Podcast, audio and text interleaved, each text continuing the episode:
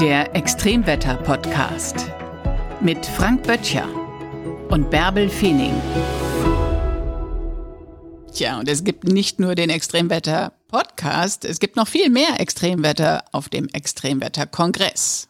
Veranstaltet in diesem Jahr zum zwölften Mal von dir, Frank. Wann findet er statt? Ja, das stimmt. Vom 28. bis zum 30. September in diesem Jahr treffen wir uns im Internationalen Maritimen Museum in Hamburg. Das ist eine hochkarätige Veranstaltung. Ich habe das letztes Jahr in den Medien verfolgt. Abendblatt, Tagesschau 24, Phoenix, überall, ganz egal, wohin man schaltete, überall tauchte dieser Extremwetterkongress auf. Worum geht es da ganz genau? Wer kommt da und was gibt es da? Ja, der Gedanke ist äh, tatsächlich Wissenschaft, den aktuellen Stand der Forschung im Bereich des Wetters, des Extremwetters und der Klimatologie der breiten Gesellschaft zur Verfügung zu stellen. So ist der Extremwetterkongress nicht nur eine Fachkonferenz, das ist es auch. Also es treffen sich wirklich auch die Spitzen der Forschung aus all diesen Themenbereichen, die mit Wetter und Extremwetter zu tun haben, sondern die Vorträge sind auch so gestaltet, dass auch die breite Öffentlichkeit diese gut verstehen kann. Also jeder, der sich für die Themen, für die Sachthemen interessiert oder auch allgemein interessiert ist an diesen Themen und der Zukunft unseres Planeten, kann die Vorträge verständlich wahrnehmen und genießen und so sein eigenes Verständnis erweitern. Kann jeder daran teilnehmen, in Präsenz oder digital? Wie äh, kommt man dahin? Ja, beides ist möglich. Man äh, kann vor Ort sein, direkt sich auch dort mit den Wissenschaftlerinnen und Wissenschaftlern unterhalten. Ja, nach jedem Vortrag gibt es auch immer die Möglichkeit, direkt Fragen zu stellen. Man kann auch online dabei sein, also für all diejenigen, die die lange Reise scheuen nach Hamburg, äh, die dürfen dann auch sich direkt dazu zuschalten, man kann sich akkreditieren, man kann auch einfach nur sich zuschalten, ohne mitzudiskutieren. Bei YouTube gibt es den Livestream dazu, sodass also der Kongress in der Lage ist, möglichst viele zu erreichen. Und das ist eben auch die Idee. Und du hast es eben schon gesagt, das war natürlich ja für mich auch eine ganz große Auszeichnung und Freude und Ehre, dass Tagesschau 24 und Phoenix die Pressekonferenz im letzten Jahr live übertragen haben. Was führte damals dazu, dass du diesen Kongress ins Leben gerufen hast? Ja, eigentlich steckt dahinter eine ganz kuriose Geschichte. Ich hatte einen, äh, einen Anruf äh, von einem Praktikanten, den ich damals hatte, ein, äh, einige Zeit davor. Ich war selbstständig und wir hatten den Wetterspiegel online gebracht, eine Plattform, auf der man sich über Wetter informieren konnte. Und ich hatte einen Praktikanten, der gerade mit der Schule fertig war, auf dem Weg zum Studium, Alexander Hübener. Und der hat ein wirklich sensationelles Praktikum äh, hingelegt. Und nach einem halben Jahr rief er an und fragte, ob er bei mir jobben könnte. Und ich hatte keine Aufgabe eigentlich, die in der Lage gewesen wäre, äh, ihn zu bezahlen. Und ich hatte eigentlich auch kein Geld dafür. Und ähm, dann habe ich aufgelegt und habe gedacht, der ist eigentlich blöd, weil der Mann ist richtig gut. Der wird viel Erfolg haben in seinem Leben und hat wirklich richtig Ahnung von Meteorologie. Und es wäre jammerschade, äh, wenn der jetzt irgendwo anders arbeiten würde. Und dann habe ich kurz überlegt nach dem Telefonat, was ich machen könnte. Und mir ist eingefallen, äh, mir kam eine Idee, die ich schon mal ein paar Jahre vorher hatte. Man müsste eigentlich das Thema Extremwetter der breiten Öffentlichkeit noch mal stärker verständlich machen, weil es genau das die Elemente sind, die im Klimawandel zu den größten volkswirtschaftlichen Schäden führen. Und während das Thema Klima eher schwere Kost ist, man hat da viele Formeln und Tabellen, es ist auch mit negativen Wortfeldern assoziiert, äh, assoziiert, alles wird teurer, die Welt wird schlechter und die Perspektiven sind nicht gut und so weiter, ist es beim Extremwetter anders. Das ist nämlich ein Wortfeld, das zwischen der Faszination und auch der, der Sorge vom Extremwetter getroffen zu werden, äh, ein viel spannenderes Feld aufmacht. Und die Medien haben natürlich Bilder und wir alle haben Bilder im Kopf, wir alle haben Extremwetter schon mal erlebt. Also das war eigentlich ein Themenfeld, das viel dichter dran ist an, an den Menschen und das alles verständlicher macht. Und ich habe überlegt, ja, dann mache ich doch mal so einen Extremwetterkongress und habe tatsächlich eine halbe Stunde später danach wieder bei Alexander Hübener angerufen und habe ihm gesagt, ja, also jetzt hätte ich da doch mal eine Idee und vielleicht könnte man diesen Kongress dann gemeinsam irgendwie machen und das, was dann, wenn da was übrig bleibt, dann teilen wir uns das. Und so kam er dann dazu, ist mit in die Firma eingestiegen, wurde nachher dann auch Mitgesellschafter und Mitgeschäftsführer und so haben wir dann die ersten Kongresse da dann tatsächlich gemeinsam auf den Weg gebracht und äh, realisiert. Um deinen Praktikanten ins Boot zu holen, hast du einen Kongress auf die Beine gestellt. So, und das war dann doch erfolgreicher, als wir dachten, denn am Anfang war eigentlich die Idee, wir machen das so einen Tag lang und äh, wir laden auch unsere, unsere Kunden ein und die können sich da informieren und die Medien, mit denen wir schon zusammengearbeitet haben, auch die konnten sich dann über aktuelle Extremwetterveränderungen, Phänomene, Klimawandel informieren. Und während wir den Kongress organisiert haben, wurden es immer mehr Anmeldungen äh, und plötzlich waren eben nicht nur 200 Leute da, sondern 400 und dann haben wir gesagt, ja, da, können wir eigentlich auch zwei Tage organisieren und und dann wurde der Kongress eben auf zwei Tage angesetzt und wir hatten tatsächlich 400 Leute, die beim ersten Kongress schon dabei waren. Im Geomatikum äh, an der Universität in Hamburg am Max-Planck-Institut und ich weiß noch, dass Martin Klausen, der damals Direktor des Max-Planck-Institutes war, in seinen Grußworten am Anfang zur Eröffnung des Kongresses gesagt hat, ja, hier passiert gerade etwas ganz Außerordentliches. Normalerweise ist es so, dass wir Wissenschaftler und Wissenschaftler uns für uns interessante Themen finden und dann versuchen wir das irgendwie ab und zu mal der Öffentlichkeit verständlich zu machen. Jetzt ist es ganz anders. Jetzt kommt hier die Öffentlichkeit zu uns und fordert von uns Erklärungen für bestimmte Wissensstände, die wir hier entwickelt haben. Und so entstand eine Dialogveranstaltung. Das ist tatsächlich die, ja, es ist irgendwie schon die erste Veranstaltung im Bereich Klimakommunikation, die sich damit etabliert hat. Es gibt nichts Vergleichbares zum Thema Extremwetter. Also es ist zumindest die Veranstaltung in Deutschland, auf der äh, Klimawandel und Extremwetter in einem regelmäßigen Format mit den Spitzen der Wissenschaft der Öffentlichkeit verständlich zur Verfügung gestellt wird. Ja, und als Dialogveranstaltung, wo es dann eben auch für die Öffentlichkeit die Möglichkeit gibt, Fragen zurückzugeben in den, äh, ähm, in den Kanon der Wissenschaft, äh, damit diese Fragestellungen dann äh, wieder Eingang finden in äh, zukünftige Forschungsprojekte.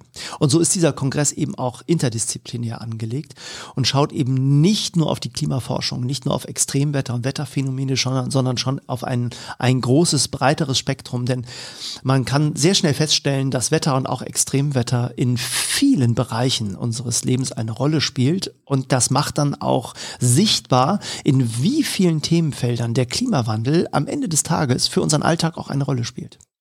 Auf welche besonderen Highlights dürfen wir uns in diesem Jahr freuen? Welche Gäste kommen? Ja, es werden äh, wieder viele Gäste da sein aus der Forschung, aus der Wissenschaft, aber auch aus den Medien. Ich freue mich sehr auf, auf, ganz viele Veranstaltungen, aber äh, einige kann ich ja mal hervorheben. Es wird eine äh, große Talkrunde geben, äh, die zusammen Sven Plöger mit mir moderieren darf. Wir werden ein Gespräch über die Generationen führen, also Klimawandel auch als Generationenvertrag. Luisa Neubauer wird dabei sein und äh, viele andere. Wir werden also mit verschiedenen Vertretern verschiedener Phasen von Generationen sprechen, um mal auch ein bisschen zu ergründen, wie viel Verantwortung haben wir auch äh, für die jeweils nächste Generation bei diesem Themenfeld. Und äh, das zeigt einfach auch nochmal so die gesellschaftliche Bedeutung äh, dieses Themas. Darauf freue ich mich sehr. Das wird auch äh, sicherlich sehr, sehr unterhaltsam, auch zum Teil sicherlich sehr lustig sein, aber es hat eben auch einen, einen wirklich auch einen ernsten Hintergrund und äh, dem gehen wir dann natürlich auch nach. Wir werden den aktuellen Stand der Klimaforschung präsentiert bekommen.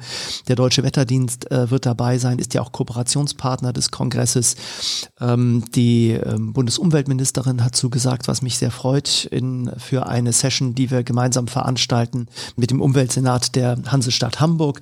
Das EWK Wirtschaftsforum wird eben diese gemeinsame Veranstaltung sein. Also da geht es dann eben auch nochmal um die Fragestellung Anpassung an den Klimawandel in der Wirtschaft. Das ist ein, ein, ein ganz großes Thema, das vor uns liegt.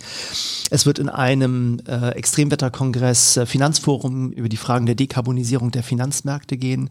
Und ganz neu sind verschiedene Themen. Einmal natürlich die Fragestellung, wie gehen wir eigentlich um mit der Rechtsprechung zum Thema Klimawandel.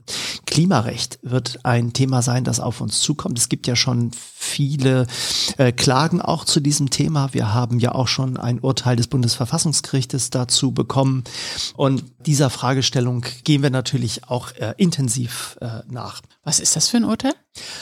Ja, das ist ein ganz spannendes Urteil, weil äh, das Bundesverfassungsgericht festgestellt hat, dass die Folgen des Klimawandels, die die jetzigen Generationen verursachen, der nächsten Generation die Freiheit nehmen oder zum Teil die Freiheit einschränken, ihr Leben so frei zu gestalten, wie wir es jetzt in der Lage sind. Das heißt also, äh, daraus folgt natürlich schon, äh, dass man die Freiheiten der zukünftigen Generation eben nicht beeinflussen darf und beschränken darf und die Maßnahmen, die man jetzt also ergreifen muss, wichtig sind für den Klimaschutz, damit die nächsten Generationen genau die gleichen Freiheiten haben, wie wir sie jetzt auch haben auf diesem Planeten äh, und in unserer Gesellschaft. Also insofern, das ist schon ein wichtiges Leiturteil, weil es ein bisschen den Korridor aufzeigt oder nicht nur ein bisschen, sondern stark den Korridor aufzeigt, in dem auch äh, unser Handeln, auch das Handeln der Politik, auch die Gesetzgebung in den kommenden Jahren zu agieren hat.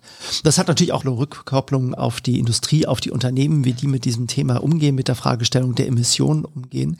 Aber eine spannende Frage in der Rechtsprechung ist natürlich schon äh, die unterschiedliche Herangehensweise, und die werden wir natürlich diskutieren, zwischen Naturwissenschaft und Rechtsprechung. Naturwissenschaft nähert sich ja immer mit jeder Erkenntnis ein Stückchen der Wahrheit.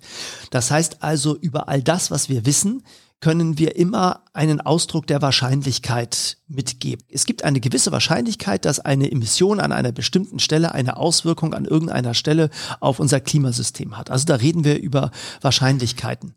Während in der Rechtsprechung es immer der Kausalität bedarf. Ich kann nur jemanden verurteilen, wenn es kausal keine andere Möglichkeit gibt, dass diese Person oder das Unternehmen wirklich ursächlich dafür verantwortlich ist. Das ist über Wahrscheinlichkeiten in der Naturwissenschaft aber schwer herzustellen. So, die spannende Frage, und das werden wir in, äh, in, dieser Session eben auch diskutieren, wie können wir uns annähern zwischen der Herangehensweise der Naturwissenschaft und der Herangehensweise für die Urteilsbildung im Bereich der Rechtsprechung durch Kausalität. Also diese Diskussion zwischen diesen beiden Fachbereichen, die wird hochspannend sein für die Fragestellung der Rechtsprechung in der Zukunft. Und am zweiten Tag kommt auch noch morgens äh, ein besonderer Gast an. Ja, darauf freue ich mich sehr. Arvid Fuchs hat eine große Expedition Ocean Change schon im letzten Jahr begonnen und wird diese in diesem Jahr beenden. Er kommt aus der Arktis zurück.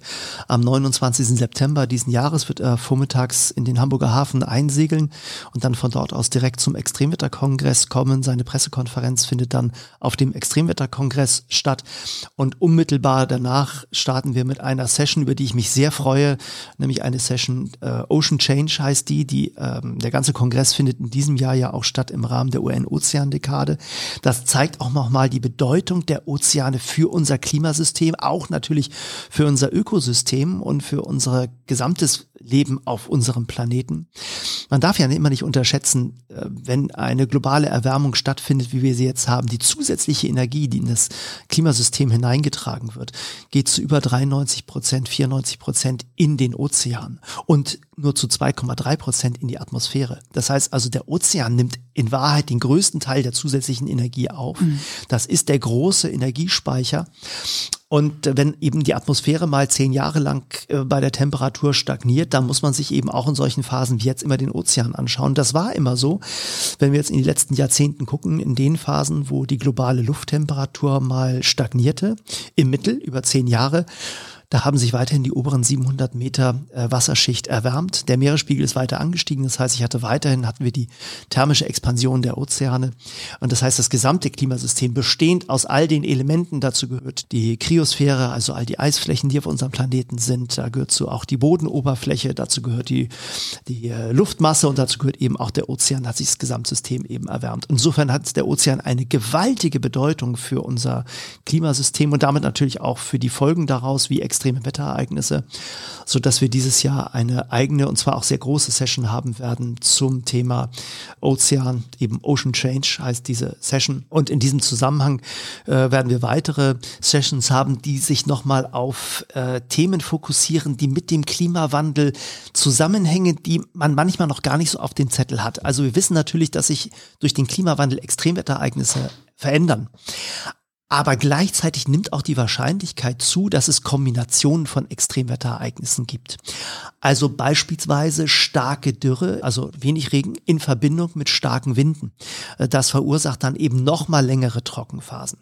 Äh, oder wir haben äh, eine starke Schneeschmelze, weil es viel Schnee gegeben hat und die Temperaturen steigen schnell an. Also starkes Tauwetter in Verbindung mit Starkregenfällen. Dann habe ich natürlich noch viel mehr Wasser, das in die Estuars hineingeht und die Gefahr von Hochwasserlagen, die noch mal viel stärker sind als das, was wir bisher kannten. Das heißt also auch die Fragestellung, wie gehen wir mit Kombination von Extremwetterereignissen um? Wie verändert sich die Wahrscheinlichkeit dieser Extremwetterereignisse? Für Thema auf dem Kongress sein und die Fragestellung, kann uns künstliche Intelligenz eigentlich helfen, solche Extremwetterereignisse vorherzusagen und welche Gebiete werden dann davon betroffen? Da wird es Best-Practice-Beispiele geben, denn es gibt tatsächlich auch schon Anwendungen, auch bei uns eben in Deutschland, wo schon künstliche Intelligenz eingesetzt wird, um zum Beispiel bei Starkregenereignissen Vorhersagen darüber zu treffen, wie stark das Wasser in den Flüssen dann zu Hochwasserlagen führt. Ein total spannendes Programm. Vom 28. bis zum 30. September findet der Extremwetterkongress statt. Wo kriegt man Karten? Ja, man kann auf der Webseite ewk2022.de buchen. Äh, es gibt nicht so viele Karten, weil wir nicht so viele Plätze haben. Es gibt maximal 200 Tickets vor Ort an jedem Tag. Man kann aber natürlich online dabei sein. Da hat ja jeder die Möglichkeit, sich dazu zu schalten, auch mitzudiskutieren. Das kann man dort auch. Oder einfach nur, wenn man sich ein bisschen Zeit nehmen möchte, gemütlich zurücklegen möchte, um es nur aufzunehmen, dann kann man das natürlich auch bei YouTube machen. Das war der Extremwetter-Podcast mit Frank Böttcher und Bärbel Feening.